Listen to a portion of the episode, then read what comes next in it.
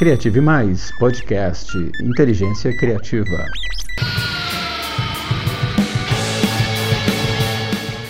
Eu sou William Barter e esse é o Criative Mais podcast, a sua janela para o mundo da criatividade.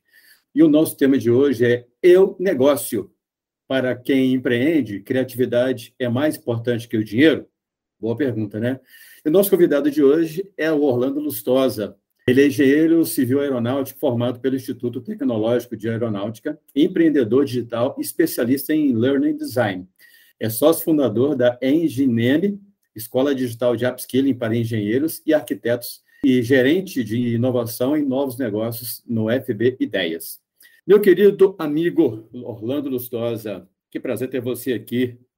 William, prazer é todo meu reencontrá-lo aqui nesse ambiente podcastal. Gente, eu gosto muito, diga-se de passagem. É muito bom. Troca, essa troca de, de ideias é, livres, tranquilas e suaves é super muito, é super interessante, super gostosa, super fluida.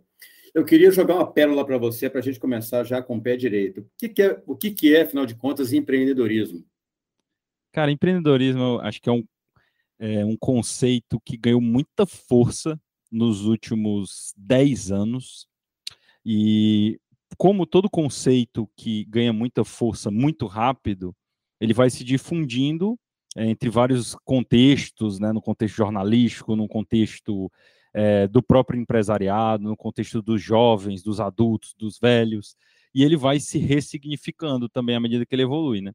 Então, eu acho que é, o empreendedorismo ele vai ganhando conceitos diferentes dependendo do contexto em que ele é aplicado. Então, por exemplo, eu acho que o empreendedorismo para é, eh, uma mulher preta na periferia tem um significado diferente do que o empreendedorismo tem para mim, né? Então, às vezes, para para uma mulher preta na periferia é, um, é libertação, é conseguir gerenciar as próprias contas porque ela teve filho muito cedo, é, nunca conseguiu ter um emprego formal e de repente começa a fazer, monta uma pequena empresa de, de quentinhas ou, ou enfim, de, de alguma habilidade, alguma competência que ela tenha desenvolvido e aquilo vira um, uma liberdade para ela, né? Condições de colocar comida na mesa. E isso a gente tem que valorizar demais. Esse significado é muito poderoso nesse contexto, né? E Sim. quando você vai para o contexto em que, vamos dizer assim, a mídia traz com mais força, que ganhou muita força entre os jovens também, a gente fala é, da capacidade de inventar soluções, né? E sejam essas soluções dentro de um campo digital, dentro, sejam as soluções dentro de um campo físico. Eu tive a oportunidade de ter contato nos dois, né? É, já, já, tive empresa de moda que era e-commerce e, e, e, hoje eu tenho uma empresa de educação digital. Então, é, para mim, é, especificamente, empreendedorismo é uma oportunidade de eu exercer onde as competências que eu considero que eu tenho mais fortes. E sempre foi esse a minha busca. Né? Minha busca não é dinheiro, né? A minha busca, eu acho que é, é, eu teria outras formas de ganhar dinheiro, até mais rápido, de, de forma mais eficaz, né? Uh, mas a minha escolha foi essa: foi encontrar um lugar no mundo em que eu posso, ao mesmo tempo que ganho dinheiro, ter uma oportunidade de, de me divertir fazendo o que eu faço. Né? Eu acho que essa é a minha busca. Coisa boa, muito bom. Muito bom. Cara, você falou uma coisa que me fez pensar numa, numa perspectiva bem, bem interessante que eu queria trocar essas ideias com você. Você falou da mulher preta na periferia. Me fez pensar nesse empreendedorismo do desespero, né, da sobrevivência, porque ela não, ela muitas vezes essa mesma mulher preta da, da periferia, ela pode até estar tá fazendo essa, essa quentinha aí com muito carinho, muito amor, mas talvez no fundo do coração dela ela quisesse é, ser bailarina no, no, no, no, teatro, do teatro municipal, alguma coisa nesse sentido, mas ela está lá tentando sobreviver, tentando fazer a família dela sobreviver. E tem aquele, aquele, empreendedor, aquele empreendedorismo de conveniência, né? Você tem uma, uma grana sobrando, você, você, você vive numa situação que te permite é, fazer experimentações, e se der certo, deu, se não der, tudo bem. Tá? Então, assim, eu queria que a gente falasse mais um pouquinho né, dessas perspectivas no decorrer do nosso bate-papo aqui, mas eu queria te perguntar sobre o empreendedorismo que a gente deveria aprender na escola. A nossa escola, as nossas bases educacionais, elas nos preparam para serem empreendedores ou independente da minha, das minhas origens, né, seja pobre ou seja, ou seja de uma situação privilegiada, é, ele acaba acontecendo por, é, por questões circunstanciais. Eu tento sobreviver ou eu estou só brincando de, de ser empreendedor? O que, que você pensa disso? A escola nos ajuda ou ela acaba deixando a, a, nos, nos, deixando à margem da, de uma, de uma possibilidade de, de, de criação, de, de, de, de, nos in, de, de, nos inventar e de nos reinventar como empreendedores? Eu acho que a gente está saindo de um conceito de escola, é, pelo menos assim, na cultura geral, e a transformação efetiva está acontecendo muito aos poucos, né? Uhum. É muito antigo, né? A gente Sim. já falou, acompanhei aqui outros episódios também, teve o Gabriel, a Luíto, que Sim. conhecem muito educação, muito mais que eu, muito. inclusive. É, e eles trouxeram um pouco disso, né? E eu concordo e vejo isso hoje trabalhando dentro de um grupo educacional que é, a, a transformação está começando na cultura das pessoas e depois, evidentemente, as próprias escolas estão tentando se adaptar a isso. Então, existe um movimento de mudança, é, mas eu acho que hoje realmente a escola não tem é, capacidade, não tem ferramentas, não tem dispositivos para conseguir desenvolver é, habilidades empreendedoras. Porque, vejamos, o primeiro conceito de empreendedorismo que eu ouvi foi na faculdade, quando eu estava no ITA, e eu achei muito interessante, né? Que empreendedorismo é a capacidade de você levar a sua proatividade ao máximo. Ou seja, você criar mecânicas de fazer as coisas acontecerem, botar Sim. as coisas para acontecer. E realmente a minha experiência empreendedora, eu, eu tive a, é, é, a, a, confirmação desse conceito realmente, você, você empreender é você conseguir realizar coisas, né? Uhum. E aí, essa coisa da realização, ela passa por várias, vários é, outras habilidades e competências que você vai desenvolvendo, e elas são específicas é, de acordo com o tipo de negócio que você vai desenvolver também. Então, fica muito difícil, dentro de um currículo, eu acho, da escola, né? É, que é um currículo que vem de uma estrutura muito modular, você conseguir criar uma coisa que seja tão transversal como o empreendedorismo. Sim. Eu vou te dizer assim, sabe qual foi os momentos na minha, a minha experiência de vida em que eu, que eu acho que eu tive esse primeiro contato com empreender, uhum. organizando pecinha de, eu sou eu sou lá do interior do Piauí, né? Minha cidade chama Piripiri. Então, só, quando, eu, quando eu tenho, quando eu tinha, sei lá, fazia o, o, a sexta série na minha época, né, que hoje é o sétimo ano, uhum. é, tinha, tinha, tinha que ser organizado uma peça na escola, e eu sempre fui muito aquele cara que puxava a turma, sabe? Bora, pessoal, vamos fazer. Eu me lembro que eu tinha, sei lá, 10, 11 anos de idade, e eu fui para o centro arrumar um, uma caixa de bicicleta, porque eu queria fazer um cenário de um jeito. Tinha um real no bolso, contratei uma carroça literalmente, para levar essa caixa de bicicleta. E cheguei lá, arrumei umas tintas com a minha avó, pintei o negócio, fui atrás do. Então, quer dizer, essa experiência foi, na minha cabeça, a minha primeira experiência empreendedora. Tem muita gente que diz assim: eu comecei uma empresa com 13 anos de idade, que aí o pessoal inventa, né? Sim. Tá cheio de, é, é, eu não acredito muito nisso. Mas, cara, é uma emulação do que realmente eu tenho que fazer no meu dia a dia. Quer dizer, semana passada eu estava correndo atrás de resolver um bucho gigante e tinha que ir não sei aonde, conversar com não sei quem. É isso que é a vida do empreendedor. Então, quando você coloca essa situação é, na frente de uma criança, é, ela vai com certeza utilizar aquelas habilidades lá na frente. Então, você veja, eu tive que ir atrás das coisas, pensar essa ideia, não, vou atrás de uma caixa, porque a caixa é o melhor. Não lembro se alguém me deu essa ideia. Sei que eu fui lá e resolvi. Né? Agora, assim, outra eu posso dizer que eu, eu fui premiado, vamos dizer, talvez, é, eu, talvez eu tivesse alguma coisa inata, essas experiências para, é, que, me, que me foram confrontadas uhum. me, me oportunizaram me desenvolver isso, Sim. mas poderia ter acontecido diferente. Eu poderia ter a mesma oportunidade apresentada, mas ninguém me disse como fazer. E às vezes você precisa dizer. Então, se a gente tivesse ali, um, se tivesse talvez um tutor me acompanhando, eu tivesse desenvolvido mais rápido e feito, entregado melhor o trabalho, vamos dizer assim, né? Uh, então, eu acho que essa coisa de você conseguir construir a, a, experiência empreendedora dentro da escola, ela, ela tem que vencer dois desafios. Primeiro, a gente conseguir conectar, é, vamos dizer assim, matérias diferentes, ou até mesmo protagonizar uma matéria que seria irrelevante, né? Vamos dizer assim, hoje você pensa para muitas escolas essa coisa do teatro é uma coisa a mais, é um bônus, né? É, mas não é, cara. Eu tive que ser um produtor de peça de teatro, entendeu? Sim. então, é, é, é, e a gente valorizar mais isso. E eu vou te falar, tá, William? Tenho muitos colegas professores e muitos deles relatam que encontram resistência, é, até é. mesmo da, da gestão pedagógica, né? Todo mundo que tem essa percepção, né? Então, o professor quer fazer uma coisa diferente, ah, vai dar muito trabalho. Então, eu acho que tem, estou contando isso para dizer que eu acho que tem um lado cultural importante que a gente precisa, e não é por maldade, não, sabe? Eu acho que o, o gestor pedagógico, por exemplo, ele tem muitos problemas para lidar, né? Infelizmente, Sim. a escola hoje a gente sabe. Você, já trabalhou em algum momento da tua vida em escola também, né, William? E, e, e sabe como que é o, como que é punk, né? Sim, punk. A minha vida toda eu estive ligado direta e indiretamente ao universo escolar. Então, a vida de um, de um, um cara na área pedagógica é punk. É. É, é, é operação direta, é professor que precisa trocar horário e tal, então não tem espaço para criar, entendeu? Uhum. E também não tem muito espaço para você ser receptivo para uma ideia mais diferente, mais criativa, né? Então, eu tô contando tudo isso para dizer que eu acho que o primeiro passo é você criar esses, essas zonas de respiro, né?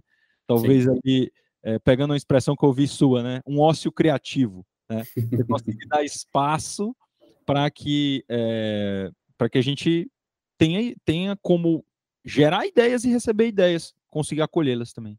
É verdade. É, cara, assim, em, em, em muitos dos nossos é, encontros filosóficos, né, quando a gente trabalhou junto lá no, no, no, longo passado recente, né, porque assim uhum. as coisas que a gente faz são tão extensas que parece que isso já vem acontecendo há muito tempo. E aquela coisa que a gente brincou, né? Porque somos todos educadores de, de, de muitas formas, né? E aí, assim, e eu queria, eu quero muito trazer o tempero chamado lúdico, porque a gente vai conversar aqui, cada no, no nosso bate-papo. E aí, se pegando emprestado o que você acabou de colocar aqui sobre a mesa, Orlando, e assim, eu acho que falta, acho, acho que falta essa ludicidade que está conectada às artes, ao teatro, às artes de forma geral, e as artes não têm muito espaço dentro da escola. E assim, tudo que se faz e tudo que se aprende é, temperado com lúdico, né? A própria ciência já provou que o aprendizado ele, é, é, ele se eterniza, ele se consolida, ele amplia a nossa capacidade de percepção, ele sensibiliza a, a, a mente da criança e ela vai levar aquilo para a vida adulta e o long life learning dela e, e, toda a capacidade de desenvolver ideias vai ser muito mais ampla, muito mais consistente. Então, assim, é um, um universo no qual você aprende, aprende a empreender é, com, com, essa, com essa leveza do, do lúdico, né? Assim, pode-se brincar enquanto se aprende, pode-se é, brincar enquanto se desenvolve ideias, isso é importantíssimo, sim. Mas eu queria é, devolver para você a palavra para a gente falar sobre um elemento, o, o elemento criatividade, que fala-se muito, mas pouco se sabe, na, na cultura de negócios brasileira. Cara, a gente é, tem criatividade na nossa cultura de negócios do Brasil. Ela, ela você pode percebê-la, ela é essencial. O, o que, que você poderia trazer para a gente é, discutir aqui? É, William, eu acho que, felizmente, existe uma cultura de negócios mais moderna, que tem muita gente que chama até do novo mercado, Sim. que é esse mercado digital, o comportamento das empresas, dos funcionários, da relação entre empregador e empregado, também transformando-se né, dentro desse, desse conceito de novo mercado, que felizmente está trazendo essa disciplina é, da criatividade com mais força. Porque em um dado momento, e algo até é, canônico, óbvio, né, que a criatividade é algo essencial para o sucesso de qualquer negócio e muito mais forte que isso, que também está relacionado com o sucesso, para que a pessoa se tenha alguma motivação para trabalhar. Porque se você tolhe a criatividade dentro do espaço de trabalho do indivíduo, acaba tudo. O cara não tem motivação nenhuma para desenvolver aquilo que ele está desenvolvendo, né?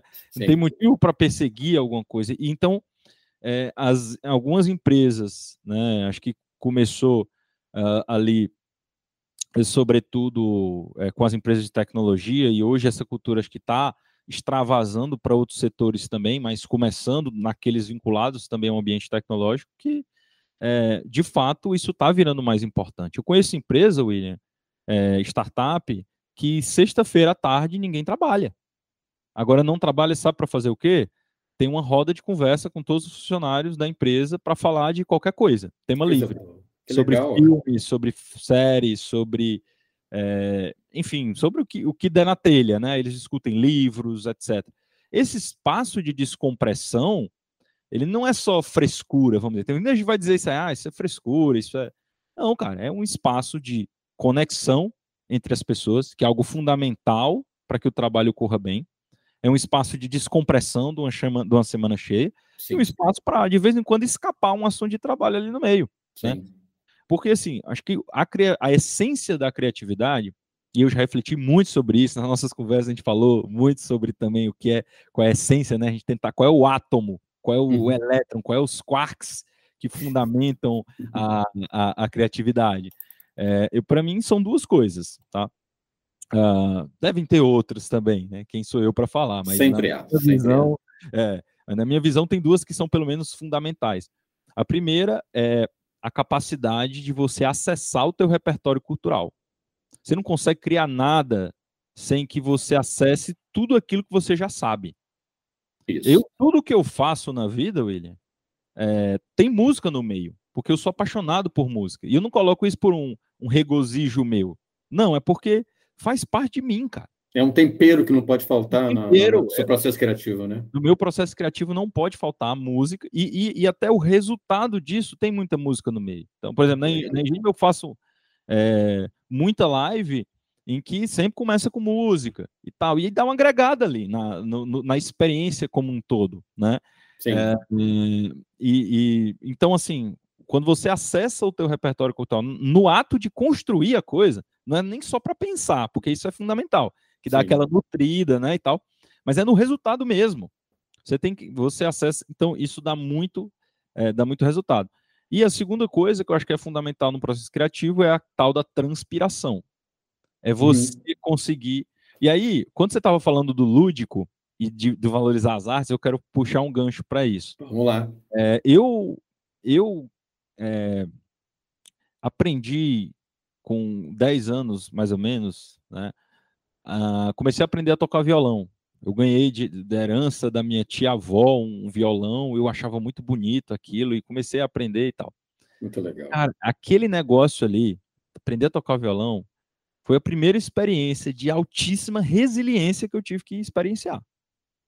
Então, a história da, da, da, cultura, da arte, vamos dizer, ela não é só por uma questão é, de inspiração ou de desenvolvimento emocional, é porque através o método transpiratório que você precisa ter para chegar a qualquer resultado, e se, e se aquele resultado é uma coisa lúdica, você aprende que consegue fazer uma coisa por muito tempo, mesmo que seja repetitiva, porque às vezes precisa fazer Sim. na vida do trabalho. Eu, eu, eu, eu, calejava meus dedos, meu dedo sangrando, eu enrolei umas faixas. Eu me lembro dessa história, porque eu queria aprender aquela música. Então, eu passei essa barreira e eu pude, muito novo, né? E outras pessoas vão ter diversas outras experiências. Qualquer pessoa que estiver aí ouvindo a gente, com certeza consegue resgatar aí na sua vida experiências em que teve que ser resiliente, né?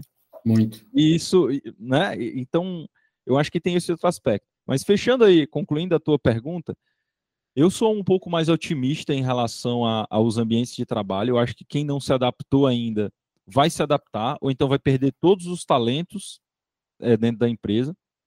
É, e, e, as, e as pessoas, e, e, as gerações vão mudando, né? Então vai chegando gente nova, vai trazendo esse traço que já é inerente hoje da, das gerações. Todo jovem é mais lúdico, né?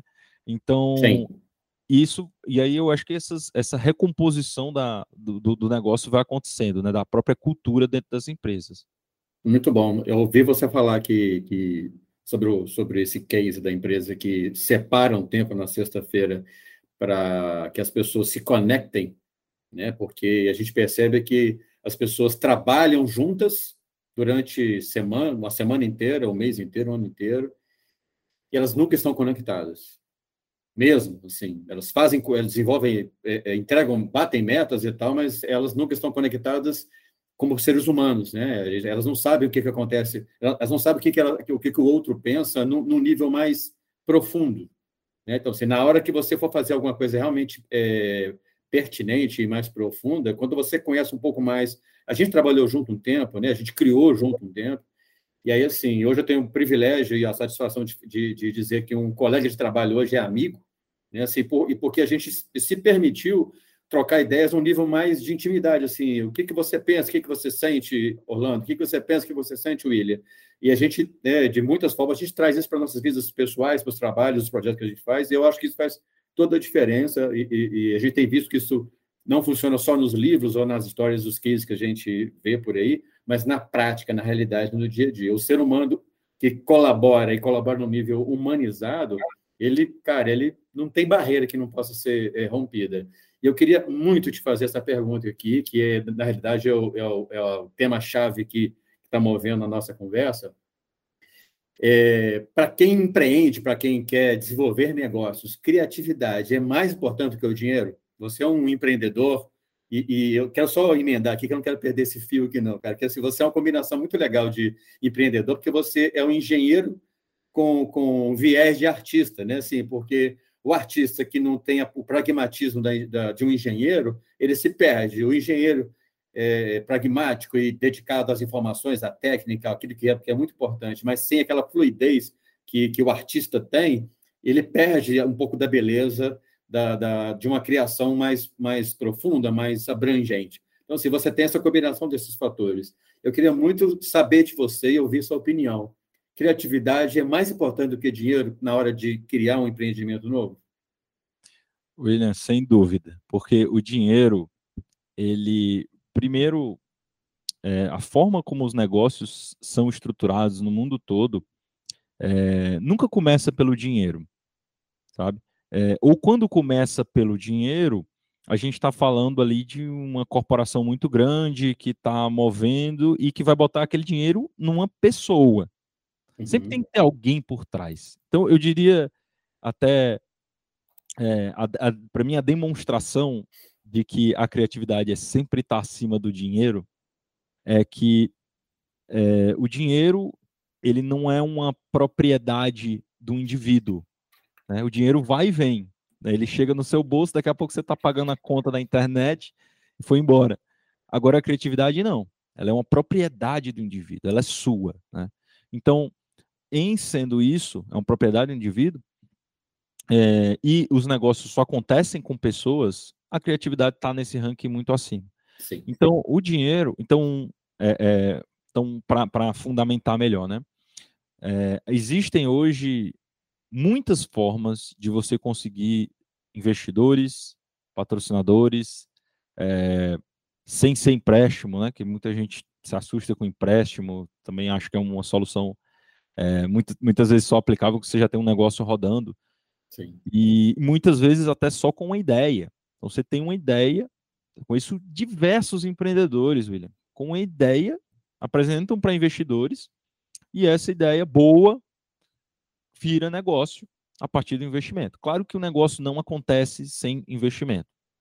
Agora eu quero também destacar uma coisa: o negócio também não é só criação. Né? A gente já comentou aqui que a criação é também trabalho duro, transpiração, né? Qualquer grande obra de arte que você conhece hoje, se, é, se não tiver muito trabalho em cima, pode ter alguma outra, mas é muito raro, né? O, o artista geralmente estuda muito. Uh, e da mesma forma são os negócios. Então tem muita gente envolvida, tem muito trabalho envolvido, muita competência a ser desenvolvida. Então, é, você precisa de algumas combinações ali dentro. Você pode ter uma pessoa com um perfil mais criativo, você tem que ter uma pessoa com um perfil talvez com um olhar mais de mercado, mais comercial, um perfil mais analítico, para conseguir estruturar as ideias. Uh, eu tenho um amigo que fala o seguinte: o negócio é execução, análise e, e, e, e capital. Sim, e recurso. na execução e, a, e o recurso, né? Na execução e análise é criatividade pura. Porque uhum. ao executar, a gente precisa é, fazer as perguntas certas. Né? E aí eu tenho uma coisa que eu queria comentar contigo, que eu não falei no começo. Vamos lá. Eu acho muito importante aqui quando a gente fala de criatividade. Né? Sim. Uh, a criatividade, para mim, é, William, ela é sobre você conseguir descobrir quais as perguntas certas que precisam ser feitas. Então, quando você está pensando num negócio, no modelo de negócio, onde que começa o processo criativo, na minha visão? É você acertar quais as perguntas que você está fazendo sobre Sim. aquele problema que você está tentando resolver. Perfeito. E depois vem a parte da execução, que aí é sobre o método. Então, é, a, a parte de inspiracional é você chegar nas perguntas certas, e a parte transpiração, transpiracional, é você conseguir encontrar as mecânicas certas para responder essa pergunta. Quando você vai olhar, olha como as coisas estão conectadas, né? Quando Sim. você vai, por exemplo, o mundo do design, da música, ou qualquer coisa, né?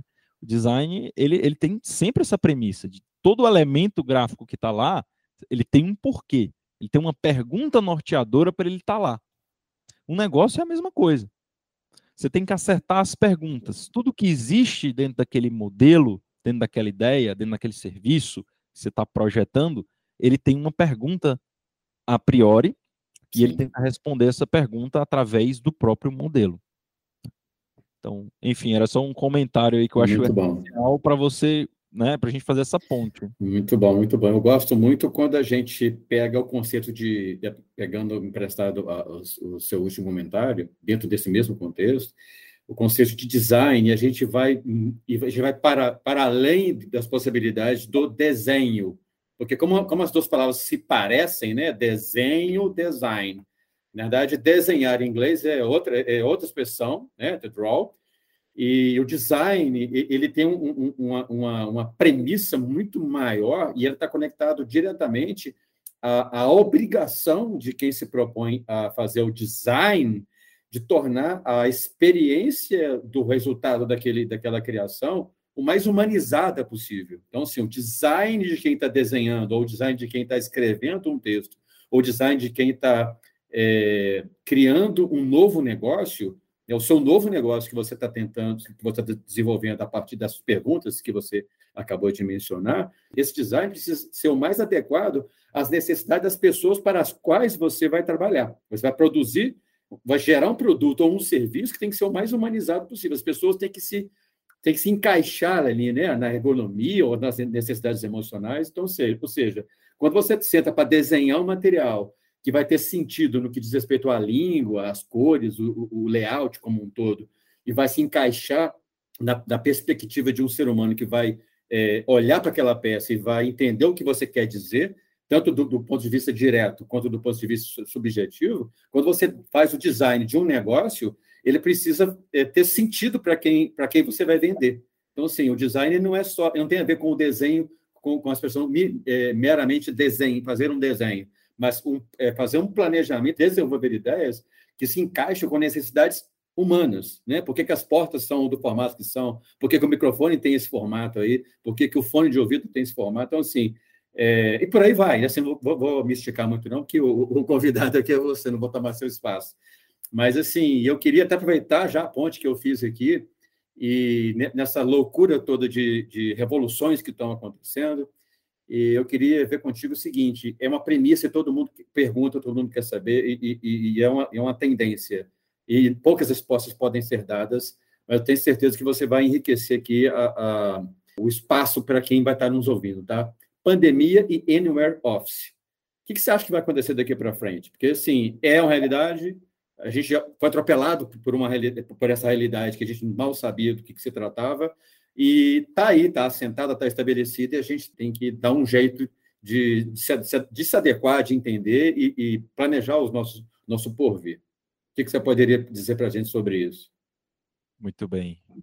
Uh, eu vou, vou, subir aqui no ombro, nos ombros de muitas, muitos especialistas que eu tenho acompanhado esse movimento, né, sobretudo porque hoje eu trabalho diretamente com tecnologia, um mercado em que hoje isso é praticamente regra, é, o Anywhere Office, como você eh, bem colocou. Eu acho o seguinte, William, esse processo já aconteceria.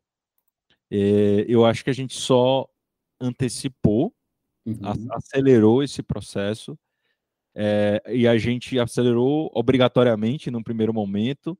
Então, criou-se tecnologias para isso acontecer. Hoje você tem ferramentas de trabalho fantásticas.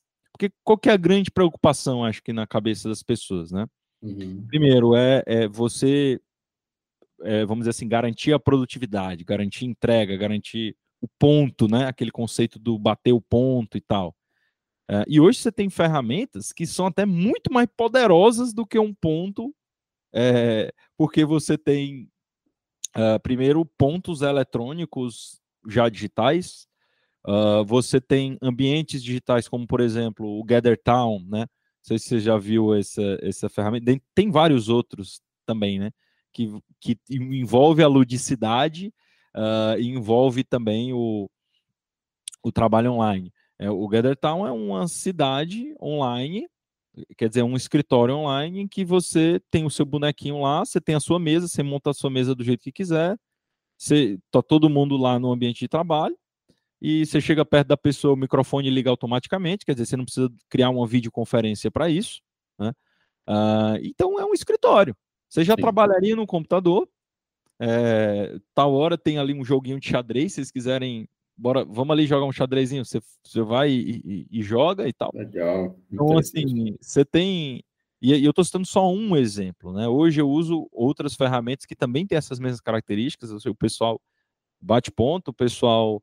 É, a gente tem sala de, de reunião que é como se fosse uma sala física dessa, você não precisa criar link, né?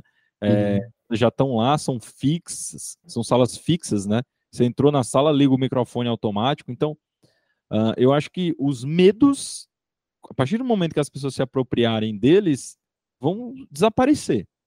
Então, a partir desse momento, só tem ganhos. Aí você tem um outro lado também, né? Que tem uma série de trabalhos, de profissões que, pelo menos, por não consigo imaginar, por muito tempo não vão conseguir se encaixar né, nesse modelo.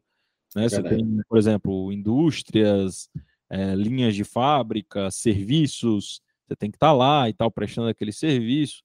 Só que a gente sabe que está aumentando muito o volume de profissões uh, que uh, são totalmente realizadas dentro do computador. E mesmo nessas empresas, você tem empresas que têm uma operação mais física, vamos dizer assim, você tem setores inteiros, sei lá, contabilidade, é, jurídico, que, que tudo acontece de forma digital. Quer dizer, até mesmo a justiça, né, o processo judiciais já estão, muitos deles acontecendo 100% de forma digital. Você não tem mais aquela coisa da audiência, é, de ir lá no tribunal. Então, então, assim, se até, vamos dizer, uma instituição muito antiga, muito padronizada, rigorosa, se adaptou, acho que as empresas que são muito mais ágeis também conseguem. Claro. E, e, eu acho que vão se adaptar sim. Né? Então, essa é a minha visão. Eu acho que vai só aumentar. O número de funções também é, vai crescer e sempre vai ter ali, pelo menos de forma residual, uma quantidade, uma parcela razoável daquelas funções que precisam acontecer num, num espaço físico ali. É, muito bom. Acho que acho que o caminho é esse aí mesmo. Rolando, é o seguinte, cara, você falou de tecnologia e me, me veio à, à, mente aqui, eu nunca deixo de falar sobre, sobre inteligências artificiais. Eu gosto muito de de trazer esse tópico à baila. Você acha, cara, no seu ponto de vista, tecnologia de uma forma geral, as inteligências artificiais, elas são mais parceiras ou mais inimigas para quem está querendo ser mais criativo? Cara, eu acho que elas são mais parceiras. Sabe por quê? Uh, como a gente comentou um pouco mais cedo aqui na conversa, né? Uhum. Uh, a criação ela só tem sentido quando ela tem uma função no final, né? Ou, quer dizer, tirando a arte, né? Tem a discussão que a arte não tem função, etc. Mas o meu ponto, na verdade, é que. Aí sim. é, tem gente. É, eu já ouvi esse lance, né? Eu não sei é o eu não conheço. Eu, sinceramente, eu não conheço. Eu já vi gente, a arte não pode ter função e tal. Enfim. Cara, é, desculpa te interromper, mas a arte tem a função do deslumbramento. As pessoas precisam de se deslumbrar com não saber responder o que está vendo, mas assim, cara, estou sentindo uma coisa que eu nunca senti antes. Ah, não sei tem... o que, que é. Ah, mas muito... e aí muitas ideias vão partir. Vão, vão Agora, então acho, acho que é isso que é o que o pessoal quer dizer. Quando você não, não tem função, é que não tem função comercial, né? Muitas vezes, quer dizer, não tem um, um objetivo prático, mas, mas ela gera um efeito na pessoa, é isso que você está dizendo, né? É, tipo assim, é, é, por exemplo, você chega num lugar e o efeito, o, o efeito deslumbramento, cara, você se deslumbrou, fala, cara, que, que, que obra de, de arte, não interessa qual seja, tá? Maravilhosa. É, é, assim, você não sabe, você não sabe, ela é inefável, você não consegue explicar ela, beleza. Ela tem essa função de me, de me, de me criar esse deslumbramento, mas eu vou pagar por ela. Até a função comercial. E, e a, todo, todo produto, Orlando, é, é, ele é tão valioso quanto as emoções que ele gera. Então, sim, se o produto que, se hoje teve um artista que no, que era super famoso, no, eu não vou lembrar o nome dele aqui, mas talvez você saiba e quem está nos ouvindo sabe também. Super famoso e as pessoas começaram tudo que ele falava, é, é, ele, é, acho que no início, final do século XIX, início do século XX, se não me engano. Ele era referência, tudo que ele pintava, tudo que ele fazia, as pessoas batiam palma. Um belo dia pegou um mictório e colocou como, como, como peça de obra de arte e tal, e todo mundo ficou. E, e, e aí, o que a gente faz? É, é hum. arte ou não é e tal? E só porque ele disse que era, passou a ser.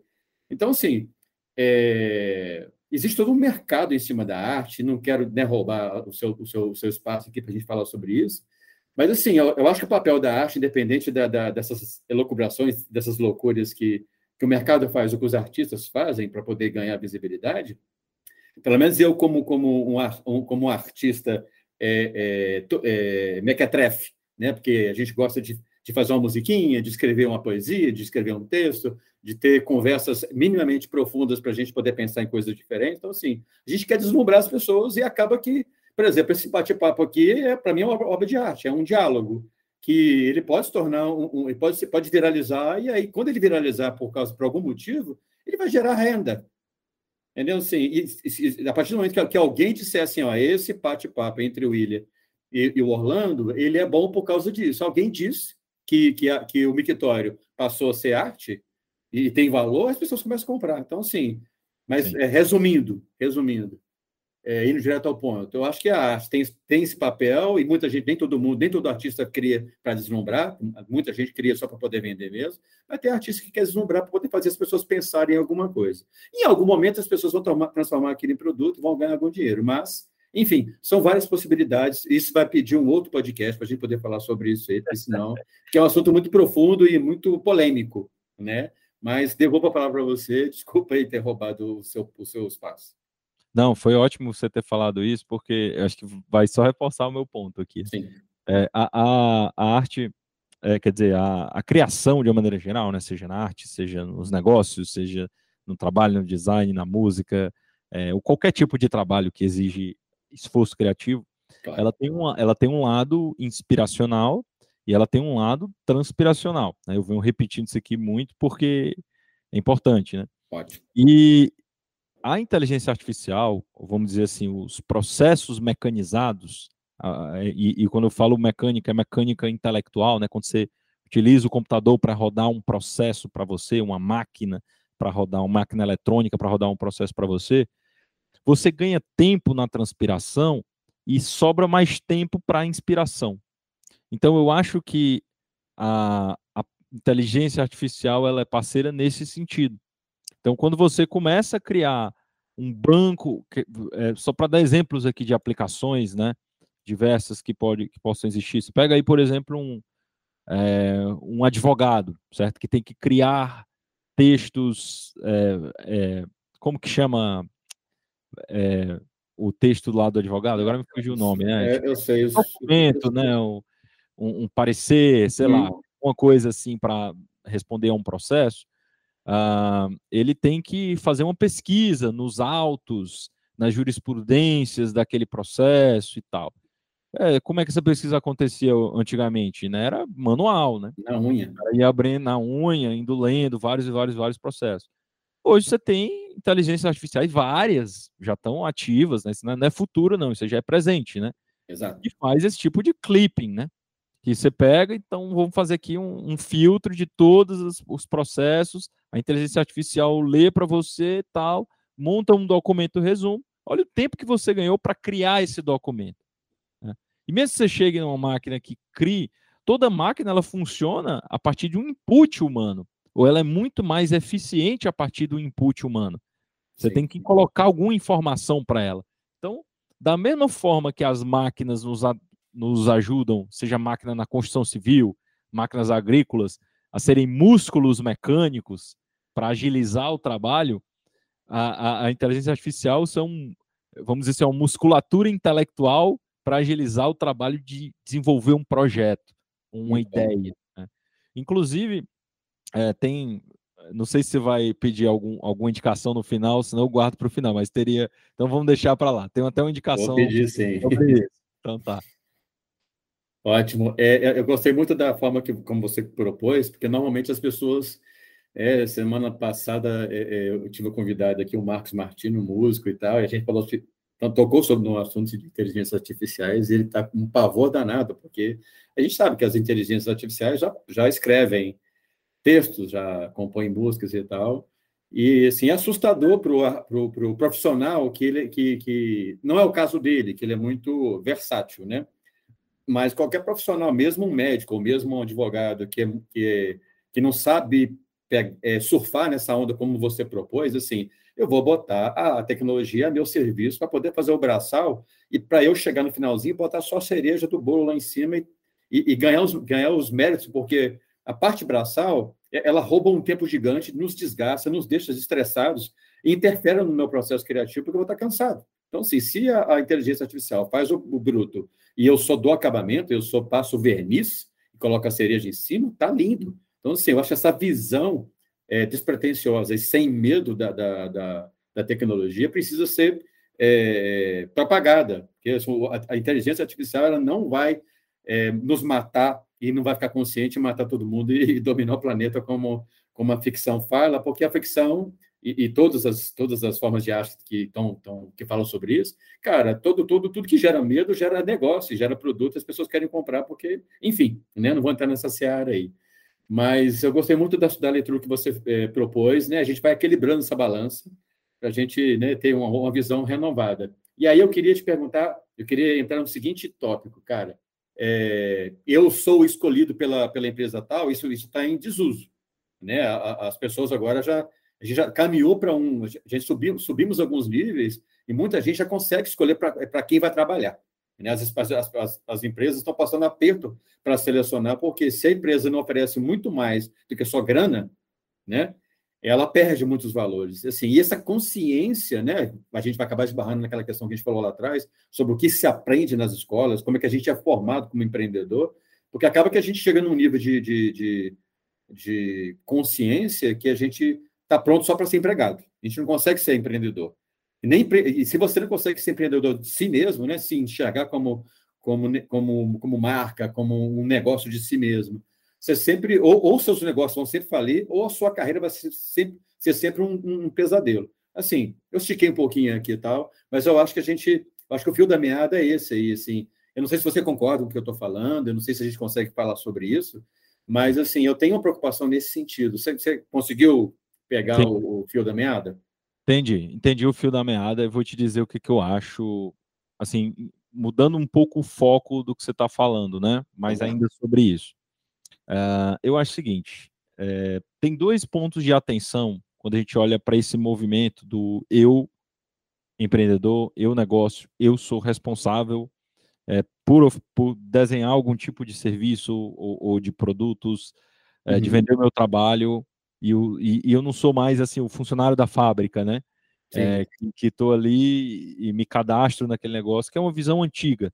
Né? Uhum. Né? Esse modelo ele, ele vai é, perdendo força a partir do momento em que as coisas que dão mais, que geram mais valor no mundo têm outra natureza. Né? Sim.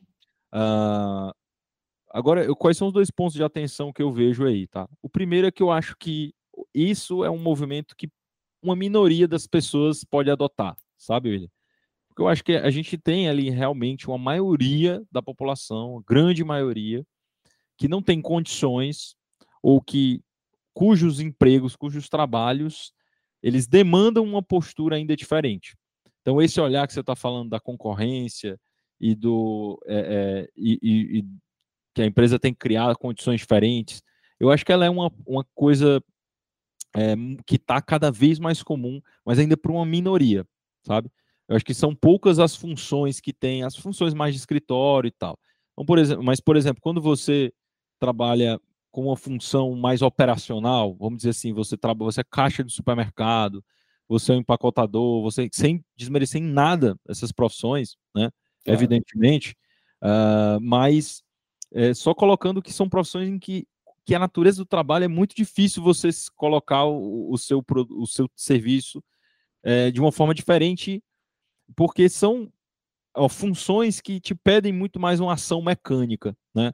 Um funcionário de uma fábrica, uma pessoa que trabalha no campo, na agricultura. É, eu não consigo ver ainda essas formas da pessoa dentro desse trabalho conseguir exercer essa potencialidade que de fato existe. Né? Talvez ela possa, depois progredindo na carreira, chegar numa função que a coloque nesse lugar de poder exercer esse tipo de, é, de, de, atitude. Né? Mas a grande maioria do, da, do, do, tempo em que ela tiver nessa função, é, o tipo de demanda que ela vai ser cobrada é outra. Então uhum. eu ainda acho muito mecanizado, o que é ruim. Sim. É são funções que eu acho muito difícil. São funções que, que aí são muitas vezes o oposto da criatividade. Né? Você tem muito pouco espaço para ser criativo. Né? Você tem. Você, você tá num caixa de supermercado, cara, você tem que passar as compras ali. Quais são as. Talvez você possa. Você vai ter contato com pessoas, você vai falar alguma coisa, mas são poucas oportunidades que você tem, sabe? Sim. Então, só para primeiro destaque que eu acho é esse, né? E aí, entrando na, nessa minoria, que são as profissões que eu espero que aumente, que eu acho que é um movimento positivo, eu, eu, já, eu já olho com muito cuidado, porque isso gera um efeito colateral gigantesco na nossa autocobrança. Sim. A gente está muito doente como, como sociedade, porque as pessoas que se enxergam como próprio chefe, a gente se cobra muito mais do que qualquer, do que qualquer chefe é, muito é, rigoroso que a gente pudesse ter, porque a gente é muito é muito rigoroso com nós mesmos. Eu digo assim, a maioria das pessoas. A gente não alivia, a gente não. E tem até um, um livro chama Sociedade do Cansaço que eu recomendo demais, maravilhoso, no, um filósofo coreano, que fala exatamente sobre isso. A gente saiu de uma sociedade da doutrinação, é uma sociedade que foi lida pelos filósofos lá em 1930, 1940, que era aquela sociedade fabril, da uhum. escola uma sociedade empreendedora, para uma sociedade em que eu sou responsável pelo meu sucesso. Só que isso gerou um efeito colateral absurdo. Né? As pessoas Sim. estão cansadas, as pessoas se cobram muito mais do que são capazes de entregar uh, e, e, não se cuidam. Né? Sim. Então, é claro que no livro ele vai muito mais profundo que isso, mas o meu ponto que eu acho que eu concordo é que a gente tem que tomar muito cuidado para não se levar para esse lugar, sabe? E, e, porque depois aí vira um burnout, uma depressão, é, ou algum outro tipo de é, disfunção psíquica uhum. que vai justamente nos impedir de chegar lá. Né? Então, eu, eu, acho que esse é um, um destaque importante. Eu prefiro, eu, eu prefiro olhar esse, esse movimento dessa forma, sabe, William? Porque quem está dentro dele, eu acho que já tem todas as ferramentas para conseguir se construir dessa forma. Sim. E talvez aquelas que faltem são exatamente nessa outra direção, de buscar sanidade mental, de buscar entender que nem tudo é para ontem. Eu estou falando isso até olhando para mim mesmo, tá? Eu já sofri muito com isso.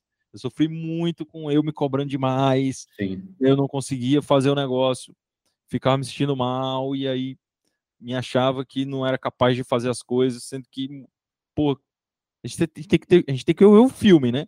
Sim. Às vezes na foto o meu dia anterior não foi tão legal, às vezes eu tive um insucesso. Então essa habilidade de você ver o filme, você vê ali a sequência das ações que estão acontecendo na sua vida, e mesmo que você não esteja numa fase boa, tá naquela parte do filme que tá, você tá só se ferrando. mas, mas, mas pô, você tem que ter a consciência tranquila de que você tá chegando lá. Eu não sei se eu fugi, não sei se você vai me dar zero porque eu fugi do tema da redação. Não. Mas... Você me, deu, você me deu uns insights maravilhosos aqui, cara. Assim, até nesse, nesse lance do filme, assim, a gente acaba. Quando você assiste, está assistindo o filme da, da, sua própria. Quando você, quando você acha coragem para assistir o próprio filme, quando chega naquelas cenas chatas, o, o, que você não quer ver, você acaba adiantando, né? Porque a gente faz isso. Hoje a gente tem um controle na mão, a gente adianta tudo, a gente pula, a gente troca de canal, a gente troca de streaming e tal. E, e é no momento mais merda da vida da gente, desculpa a expressão, é que a gente aprende mais e a gente acaba pulando. A gente faz igual aquele filme lá do, do, do Adam Sandler, né? o Clique, né? que a gente ele saltou os momentos chatos, mas eram naqueles grandes momentos mais chatos, mais desagradáveis, que ele poderia ter aprendido, ele se tornou um imbecil porque ele não olhou para o próprio momento triste da vida dele. E aí, assim, cara, você me deu muitos insights bons aqui para o próximo tópico. A gente já está se aproximando do nosso, do nosso finalzinho aqui. Assim, é, é o tipo de, de, de, de, evento que eu gostaria de estendê-lo infinitamente, né? Mas temos as nossas obrigações. É, o dia de amanhã já está cantando aqui no, no, no, nosso, no nosso cangote e a gente precisa seguir em frente, tá? E teremos outras opções, outras oportunidades para poder conversar mais. Mas, assim, eu queria pegar aquele que você comentou, assim, você citou o caixa do supermercado e, e, e eu, todas as vezes que eu trago o tema inteligências artificiais e a ascensão da tecnologia, essa figura sempre é citada, né? Com, sempre com decoro, com cuidado, é, que as pessoas sempre têm de falar que não está desmerecendo, obviamente, né? Não, não, existe essa questão. E aí você me fez lembrar é, de uma coisa, uma experiência que eu vivi recentemente agora. Eu estive visitando meu irmão na cidade de Vitória, fomos ao mercado fazer uma compra e no, e no final a gente passou pelo, pelo caixa, né? E assim, e, que ainda é realidade no Brasil e outros países já não existe o caixa, né? Você passa lá, você se, você já registra os seus, os seus produtos e paga. E essa pessoa, ela mais do que nos atender super bem, ela fez, ela nos perguntou, fez uma série de perguntas sobre a nossa experiência dentro do mercado. Eu fiquei pensando assim, cara, será que a, a, a pessoa que está no caixa ela é realmente é, é, é, substituível, é, impertinente a presença dele ali, ou é a pessoa que tem que pode ter contato com todas as pessoas? Imagina, eu estive dentro do mercado em sessões específicas e eu fui o cara que eu fui lá para ela, fui lá para o dono do mercado, registrei com os olhos, registrei com minhas experiências, com os meus sentidos, e guardei aquela experiência fresquinha, levei para o caixa ali, e ela só vai ter o trabalho de me recepcionar, passar os produtos em, sacolar e, e fazer algumas perguntas rap, rapidamente, e fazer pequenas anotações. No final do dia, o gerente vai poder fazer um balanço do, de todas as experiências que, que aconteceram no, no, no mercado durante aquele dia.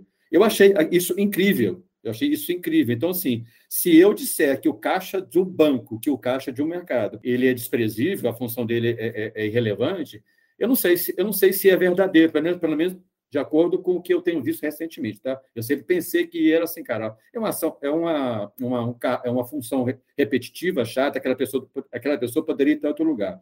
Mas se o papel dessa pessoa for muito mais do que registrar os, os, os produtos em sacolar, se ela começar a interagir com as pessoas, conversar com as pessoas e, e descobrir é, o que, que a pessoa sentiu e usar as, informações para poder criar um ambiente muito mais interessante e fazer com que as pessoas comprem melhor, se sintam melhor e, e olhem para o mercado como um centro de, de, de, informação, de crescimento, de aprendizado, de onde ele vai ter uma experiência eh, sensorial muito mais elevada do que só aquela coisa chata de comprar coisas e pagar por elas, entendeu? Cara, eu acho o seguinte: é, a gente tem um desafio muito grande como sociedade, William, que é refundar a forma como a gente enxerga o valor das coisas, ou o valor de mercado das coisas. Ótimo. Quer ver um exemplo? A minha a minha esposa está grávida agora, né? Você papai. E, e assim, estar grávida é um trabalho gigantesco e é um valor que, ger, que, que é gerado para a sociedade absurdamente gigantesco. Né?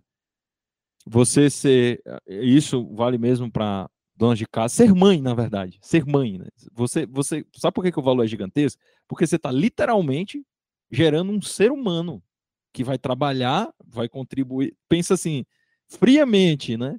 Hum, é, vai contribuir para os impostos, não sei o quê. Assim, nada disso acontece se ele não tiver a gestação, for bem criado e, e, e pela, aí eu falo mãe, o pai, evidentemente, ou a família, enfim, tem vários formatos, mas a mãe, sobretudo, né, cara? E se não é um trabalho remunerado. Tá? Não é um trabalho remunerado. Simplesmente porque a mecânica que a gente tem hoje como sociedade, ela não permite que a gente capture esse valor. Porque não tem uma transação financeira ali acontecendo. Não. não tem um patrocinador do filho, sabe? Não. Assim, Só uma experiência. Uma marca que patrocina esse filho para daqui a 20 anos Não, isso não teria que ter algo assim para começar a existir, mas Exato. infelizmente que não tem, né? Porque... Mas é uma excelente ideia, tá? é uma excelente ideia, mas justamente. Então, assim, eu acho que essa, estou citando esse exemplo porque isso que você está me falando, esse valor é intangível. Esse valor gerado para você. Você não pagou nada mais para o para o, para o mercadinho pra, por causa desse trabalho. Mas eu tenho certeza que essa experiência foi tão boa que você teve vontade de voltar lá. E se você morasse lá, você voltava lá de novo. Ou seja, você, você gerou valor para todo o resto. Então, assim, eu acho que o grande desafio que a gente vai ter é como é que a gente refunda a forma em que a gente calcula o valor gerado. Sim. Porque hoje é em transações financeiras. Sim. Hoje, o, o, o dono do, do mercado, e, e aí a gente tem que ser franco, né? Infelizmente, vai sim impactar a tecnologia vai impactar uma série de funções, já está impactando, como você já falou, né? Em muitos lugares do mundo você já não tem essa função e tal. Uh, mas por outro, então assim, você vai diminuir sim. Uh, por outro lado, eu acho positivo no sentido de que essas funções vão ser ressignificadas para outras coisas. Quer ver? É, o, tem até um, um exemplo que é muito falado dentro da literatura da indústria, né? Que é o caso dos cavalos, né? Até a década de 10, 20, eu não, não lembro agora exatamente o ano que o carro, o primeiro carro foi lançado. Naquela época, assim, todo mundo andava a cavalo, carruagem. Então Sim. você imagina aí, é, com tanto de cavalos que tinham nas ruas, né? Você pega uma cidade como Londres, por exemplo, Sim. é um gráfico muito conhecido na, na, história da indústria, que é a população de cavalos em Londres. Não sei se você já viu esse gráfico. Já vi, né? muito legal. É, agora, e, a, quantidade de cocô espalhado pela, pelas ruas também. Então, aí isso, esse é o meu ponto. Imagina a quantidade de funções como que tinha limpador de cocô, é, veterinário especi, especialista em cavalo, banhador de cavalo, né? O cara que você devia ter, é, a gente não viveu naquela época e, e é, particularmente eu não conheço as funções específicas, mas a literatura mostra isso muito claramente. Né? Você tinha uma quantidade gigantesca de funções associadas a esse, a esse, essa parte do negócio. Então, quando isso sumiu, o que aconteceu com essas funções? Elas sumiram também. Agora, Sim. essas pessoas foram fazer outras coisas, né? Foram para outras funções e tal. E isso se repetiu em tantos ciclos na nossa vida, né? A gente Sim. tinha, sei lá, o ascensorista, né? Lembra que tinha um. Sim. Que só operar o, o, o, elevador, né? Você tinha ascensorista, você tinha. Então, acho que à medida que a gente vai evoluindo como sociedade, algumas funções vão sumindo e outras vão sendo criadas. Hoje a gente também tem uma série de funções que não tinham antes, né? Quer dizer, na área de tecnologia, diversas, né? Agora, o prognóstico ruim que existe é, é que talvez essa mecanização vá diminuindo a quantidade total disponível de trabalho. Isso aí tem prognósticos nesse sentido, acho que tem que ficar atento e e de certa forma, acho que esse é o todo o debate que existe em, em cima da inteligência artificial. Como que a gente vai garantir emprego para todo mundo caso não sejam criadas novas funções? Já tem gente que diz que vai ter outras funções lá na frente, tal, né? Mas é, é. diminuindo. Verdade, muito bom. Cara, é assim, é, é uma leitura, leitura muito, muito legal, muito, muito profunda, muito densa. Realmente a gente vai ter que, vai ter que marcar aí um, um outro encontro para daqui a pouco para a gente falar exclusivamente disso. Assim, essa ressignificação de funções, né? Por exemplo, é, se a gente pegar o caso da, da, da, da do, você acabou, acabou, de falar do assessorista, né, que ficava dentro do, do elevador lá, garantindo que as pessoas iam chegar nos seus, nos seus andares é, corretos, mas ele, ele, era muito mais do que isso. Ele acabava conversando com as pessoas, ele, ele dava notícia, é, é, ele confirmava se o andar era aquele mesmo, se a pessoa que, que seu advogado ou dentista ou profissional daquele andar era aquele mesmo. Ele dava notícia sobre, sobre o que estava acontecendo no mundo. Ele, ele, ele, era, o, ele era o Google do, do prédio, né, no, no, tempo que ele fazia que, que aquilo fazia sentido, entendeu? Mas o meu ponto real é o seguinte, para a gente encerrar aqui, porque a gente realmente estourou o nosso limite de horário, é sobre isso mesmo, tá, Orlando?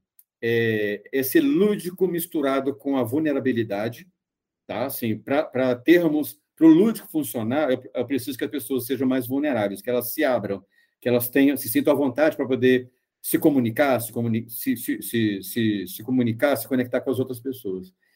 E aí, sim, para eu ter uma, uma cultura colaborativa saudável, consistente, eu preciso que as pessoas estejam com essa vulnerabilidade saudável, para que esse lúdico faça sentido.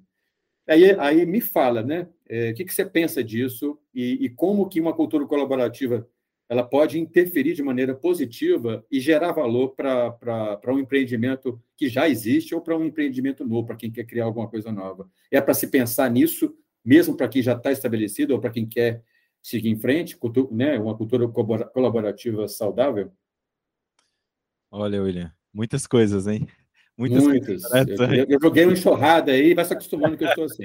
é, tá certo. Não. Uh, não, primeiro eu acho que é, eu gosto muito de entender a nossa forma de se relacionar como seres humanos é, quando a gente olha lá para sistemas complexos, certo? Que ele justamente ele avalia como é que diversos sistemas que não tem uhum. muita regra, como é que eles se comportam na realidade. Uhum. E os sistemas humanos é, são um tipo de sistema complexo que chama sistemas complexos uh, caóticos adaptativos. Acho que é alguma coisa assim, né? Que basicamente funciona da seguinte maneira: uh, o sistema é caótico, ou seja, você não tem nenhuma regulação do sistema, e de repente, uma pessoa ou um par de pessoas começa a agir diferente e ele vai modificando o seu entorno. Essa é a característica desse sistema. E ele descreve exatamente como a gente se comporta como seres humanos. E tem experiências fantásticas sobre isso. Né? Eu, eu, eu posso até depois indicar aqui uma. Tem um vídeo que você pega no YouTube, né? Sistemas complexos adaptativos, é, e que é, dança, que são pessoas num festival gigantesco que tem um, todo mundo sentado assim, aí duas pessoas começam a dançar meio loucamente e de repente o pessoal levanta e começa a dançar, pessoas que não se conhecem e tal. Então, é, eu acredito que essa tanto esse desenvolvimento da cultura da colaborativa, como a, o desenvolvimento, o estímulo à vulnerabilidade, ela começa de micro-revoluções, vamos dizer assim, para pegar esse termo que eu gosto muito. Legal. Então, é, você precisa ter alguma pessoa contaminada, no bom sentido, com esse germe dentro Sim. daquele grupo, sabe? É, às vezes, você, você é um exemplo de uma pessoa que tem esse perfil, né? Então, às vezes, você, você estando dentro desse contexto dessa empresa, você consegue apontar, gente, olha, olha que legal isso aqui que está acontecendo, olha como essa função aqui é importante, a gente precisa dessa pessoa para criar essa dinâmica. Eu gostei muito do exemplo do ascensorista, porque é exatamente isso, o assessorista ele é uma quebra, né? As pessoas estão ali, ele está vendo aquelas mesmas pessoas, ele é o ponto de contato entre todo mundo, né? Então, o assessorista ele tem essa função realmente de quebrar o gelo. E acabou, infelizmente, porque na conta matemática do dinheiro do, do, do, do, do dono do elevador, vamos dizer assim, ou do prédio, uhum. não fez muito sentido, porque essas coisas não são contabilizáveis. Sim. Então volta para aquela coisa que eu falei no começo, que é a gente precisa refundar a nossa forma de enxergar o que é valor. A sociedade precisa refundar esse conceito, porque tem muito mais valor uma pessoa que contamina um sistema inteiro, mas aí contaminar no sentido bom, no, sentido Sim. da contaminação cultural, Sim. do que uma pessoa que está, vamos dizer assim, gerando, é, vendendo alguma coisa específica ou, ou, ou, prestando um serviço específico. Sim. Uma pessoa que contamina as outras, ela é a pessoa que tem mais valor é, pensando no coletivo. E Sim. eu acho que essa, essa é a pessoa ideal, é o que a gente tem que buscar como ser humano. É ser alguém que contamine no bom sentido, com as nossas virtudes, com o que a gente acredita que, é, que, que, que, faz sentido ser ensinado, ser transmitido. E aí eu volto para o que você falou, todos nós somos professores, eu concordo, porque a gente tem coisa para ensinar e, mais que isso, o professor, além de tudo, acima de tudo, ele sabe aprender. Isso. Ele, a preocupação do professor não é ensinar, é estar tá aprendendo o tempo todo, porque ele precisa receber aquilo ali para transmitir lá na frente para outra pessoa. Então, acho que o segredo de tudo está isso. Voltando na mãe, a mãe ela consegue fazer o impacto que ela faz porque o, o filho aprende tudo com ela, o pai também, né? Então, tudo na vida acontece porque as pessoas se contaminam. Sim. Eu acho que assim a gente, a gente vai. Então, a nossa história daqui para frente, como sociedade, vai depender das pessoas que estão mais se mexendo, mais trazendo isso, tra trazendo o que, que elas têm de bom é, para os seus arredores, né? Não Sim. precisamos falar de impacto gigantesco, a gente precisa só que as cinco pessoas ali que estão na nossa família, que estão contato com a gente no nosso trabalho, 5, 10 ou, ou 20 que seja, se contaminem um pouco com o que a gente tem de bom. E, ao mesmo tempo, a gente consiga saber também acolher o que as outras pessoas têm de bom do outro lado. Muito bom, excelente, muito especial sua fala, tá? Meu querido, a gente chegou naquele, naquele na, na, na, no, no, nosso finalzinho. Eu queria te agradecer. Eu queria, antes da gente encerrar aqui rapidamente, queria que você contasse um pouquinho da história da Ingenime e fizesse o seu jabá aí, o seu espaço, que é um projeto que eu, que eu pesquisei e vi que é muito bom, muito legal, muito especial. Fala um pouco, conta um pouquinho da história e, já aproveite que a palavra está contigo, já dê, já dê aquela. Se ela não for a sua dica de criatividade, já dê a sua dica, dica de criatividade para a galera sair se inspirando e viralizando e transmitindo aquilo de bom que você, conforme você acabou de, de propor aqui para a nossa turma. Muito bom. Uh, não, obrigado aí pelo espaço, William. A Engine é um projeto é, do meu coração, né, mesmo. E ela, ela veio a partir de muitas experiências que eu tive de como empreendedor, pela minha paixão por educação, pela minha paixão por engenharia e pela minha paixão por estar do lado dos meus colegas, né, daqueles que eu acredito, é, dentre os engenheiros e arquitetos, são aqueles responsáveis por transformar, por gerar muito, muito valor é para muitas pessoas, né? A gente trabalha com casas, com moradia, então tem um, um valor intangível ali absurdo, né? Uh, então, a Engine é uma escola, é, William, de engenharia para profissionais do ramo da engenharia civil e arquitetos no, de desenvolvimento contínuo. Então, a gente trabalha com cursos de projeto, com mentorias, com assessorias. É, eu gosto de dizer que a gente não ensina nada, a gente gera aprendizagem por todas as formas é, que a gente consegue. Então, a gente tem várias, é, vários cursos na área de projeto e muito práticos também, é, pensando em metodologias mais lúdicas, em metodologias que, que é, sejam muito práticas, com muita, com muita é, uma linguagem muito como a que eu estou falando aqui mesmo, sabe? A gente não é aquela coisa quadrada da engenharia, é muito clássica. E mais importante que tudo, jogando no lixo a tecnicidade demais. A gente gosta de falar de jeito simples, para gente, para pessoas entenderem mesmo, né? Então esse, esse, esse é o sonho. Uh, e estamos aí, então para quem tiver curioso aí conhecer, pode acessar lá no Instagram Engineme, né? Engine ME BR e aí tem todas as informações lá, né? E para completar a dica que você me pediu, a gente falou bastante, de, já que estamos falando de tecnologia, de engenharia e falando muito de inteligência artificial, uh, eu, eu indico um, um mini, um curta que tem no YouTube que chama Humans Need Not Apply, né, em inglês, ou seja, o, humanos não precisam se candidatar. Humans Need Not Apply é um, um mini documento, acho que tem 15 minutos e tal, que fala exatamente sobre as perspectivas da inteligência artificial e qual o impacto dela para o mercado de trabalho, inclusive de criatividade. Tá? Uhum. Ele, boa parte do, do, do, documentário fala sobre o impacto no mercado de criação. Né? Então, para quem tiver curiosidade, recomendo demais. Pô, maravilhoso. Meu querido, muitíssimo obrigado. Foi um prazer imenso. Desejo todo o sucesso do mundo. Obrigado pelo carinho. A sua fala foi extremamente enriquecedora. A galera vai curtir muito. E, cara, espero que a gente volte a se encontrar aqui nesse espaço de criatividade muito em breve, que você traga novidades sobre Gênime e que o futuro seja abençoado pelos deuses da criatividade, tá? Grande abraço. Amém. E a gente se vê muito em breve. Um abraço, obrigado. Tchau, tchau. Criative Mais, podcast Inteligência Criativa.